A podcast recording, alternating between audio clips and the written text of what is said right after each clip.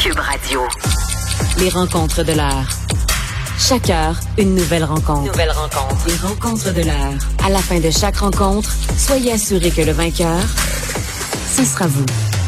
Cube Radio. Une radio pas comme les autres. Avec Yasmine Abdel-Fadel. Salut Yasmine. Salut Philippe Vincent? Bon, bon, bon, bon, bon. Geneviève Guilbeault qui rentre de voyage et déjà les choses semblent s'améliorer. on donne des délais plus longs pour les permis de conduire, les immatriculations. On a mis une belle tente roulotte du côté euh, d'une de sa station de la SAAQ dans le nord de Montréal parce qu'il y avait beaucoup de monde. Euh, Est-ce que ça va mieux ce matin? Je- J'espère que ça va mieux, puis j'espère que ce n'est pas parce que Geneviève Guilbeault a décidé d'écourter son voyage d'un jour que ça a changé. Que la SAAQ s'est réveillée. Là. Que la SAQ s'est réveillée puis s'est dit bon ben on va mettre en pratique, on va mettre euh, en opération des idées puis des euh, des mesures pour aider la population puis on va penser à ceux qui attendent des heures devant la porte de la SAQ. J'espère, j'espère vraiment. Mais c'est une euh, une, une, une activité de relations publiques, le fait que la vice-première ministre décide d'écourter son voyage pour venir s'occuper du dossier, là, parce que la vérité, c'est que c'est une société d'État. Une société d'État jouit d'une certaine indépendance et euh, finalement est imputable des opérations qui sont les siennes. Là, maintenant, on a l'impression que c'est comme si c'était le ministère des Transports, lui, directement, qui était pas capable de faire cette opération numérique, ce changement numérique. Or, c'est une société d'État.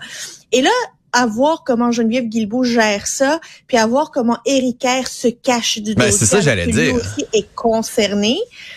Je me demande qu'est-ce qui se passe. Il est où Éric Kerr? Il est-tu parti en mission lui aussi? Parce qu'on n'a aucune idée il est où, qu'est-ce qu'il dit, qu'est-ce qu'il pense, qu'est-ce qu'il fait.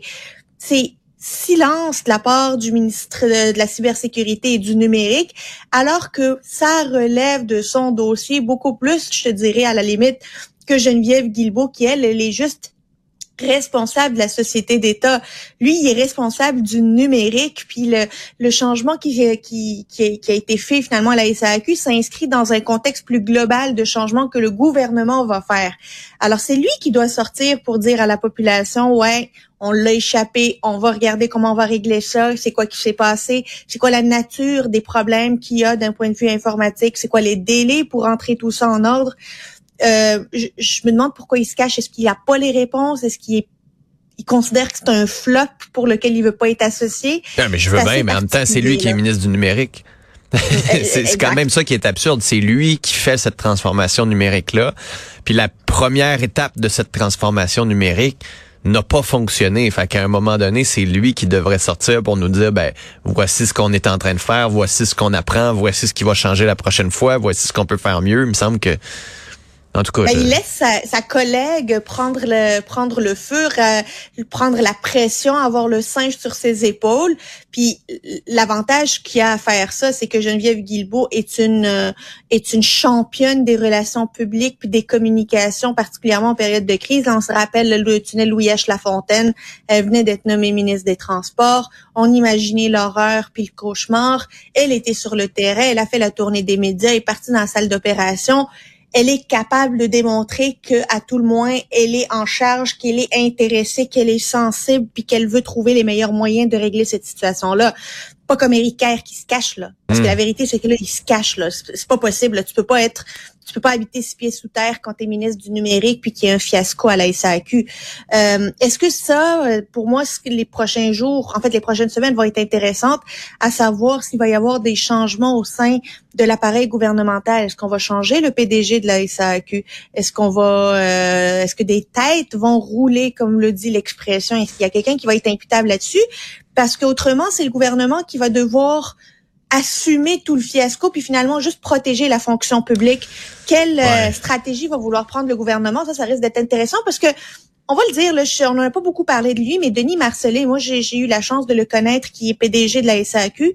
J'ai eu la chance de le connaître. C'est comme un pompier là qu'on envoie aussi dans différents ministères. On l'avait envoyé au transport, on l'avait envoyé. Ben, J'ai entendu des bons mots sur lui. là. C'est pas comme si c'était Oui. euh, Pimpin de chez Pimpin puis qu'on connaissait pas puis qu'il avait jamais fait ça ou qui était l'ami d'eux puis il avait il avait fait du financement Non, non, non. politique puis que Non, non, pas du tout. Le, le, le, le monsieur Marcellet, qui est notaire d'ailleurs, était euh, également à la justice euh, sous le gouvernement Couillard comme sous-ministre à la justice, responsable du dossier de transformation numérique du ministère de la Justice. Là. Fait que, tu sais, il, il a quand Ouais. même de l'expérience dans des grosses euh, des grosses organisations comme des ministères, des autres grosses organisations publiques qui prennent un virage comme celui-là, mais on l'a pas lui non plus beaucoup vu. Moi, je pense qu'il y a aussi un gros problème de communication et de gestion de crise à En même temps, la l'intérieur de directrice des communications est en vacances.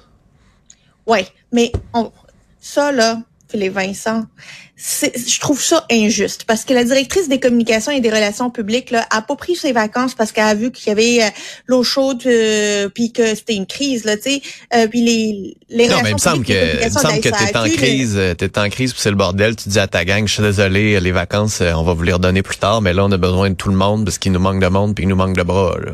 Me semble que Ben, comme organisation, tu te réveilles avant, mais mais, on- mais on connaît pas toutes les euh, tout le contexte dans lequel cette personne a pris des vacances. C'est aussi la semaine de relâche pour tout le monde. C'est Ah oui. tout le monde a le droit de prendre des vacances également. Personne, euh, j'imagine que la directrice des communications, elle savait pas que ça allait être un fiasco non plus.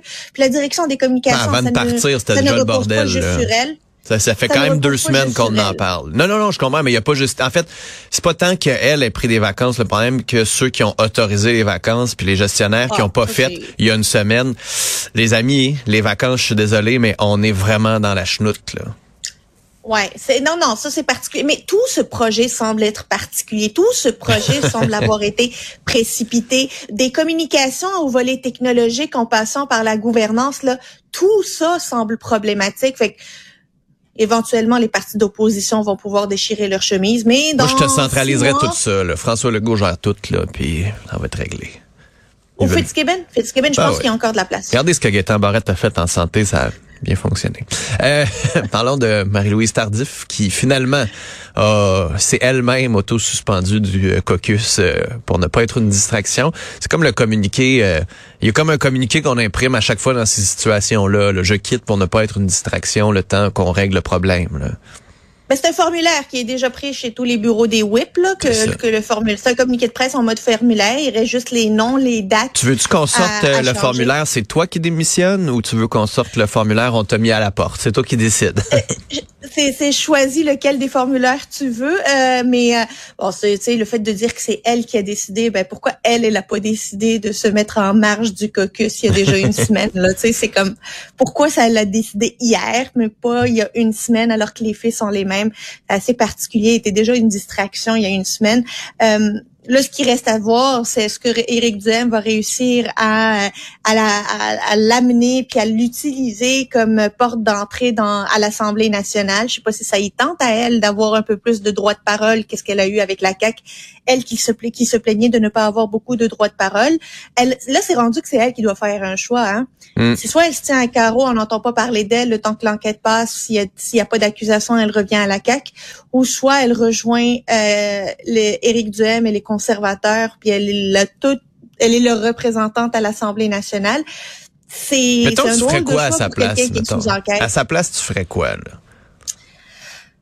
Ben, je sais pas. Ça Ouais. dépend. Tu sais, ça- ça dépend qu'est-ce qu'elle est venue faire en politique. Tu sais, pour avoir une voix, tu restes pas à CAC, là. Tu sais, euh, elle va pas être ministre, là. On s'entend. Fait que, Mais tu peux être Euh, une bonne députée, puis une députée dans le parti, puis avoir accès au caucus, puis avoir accès à tes collègues, puis faire changer les choses pour peux- ta circonscription. Tu peux te faire croire ça, là. Tu peux, tu peux te tu convaincre peux que te c'est faire ça. croire ça. C'est ça, la phrase magique. Tu peux te faire croire à ça. Tu sais, ça ne, être euh, député d'Éric Duhem, euh, moi, moi, j'aimerais ça qu'elle aille là, juste pour avoir un petit peu de piquant à l'Assemblée nationale. C'est vraiment égoïste comme, comme volonté. T'es juste pour le spectacle, Mais- toi. T'es pas pour le, oui, travail le pur de député, là.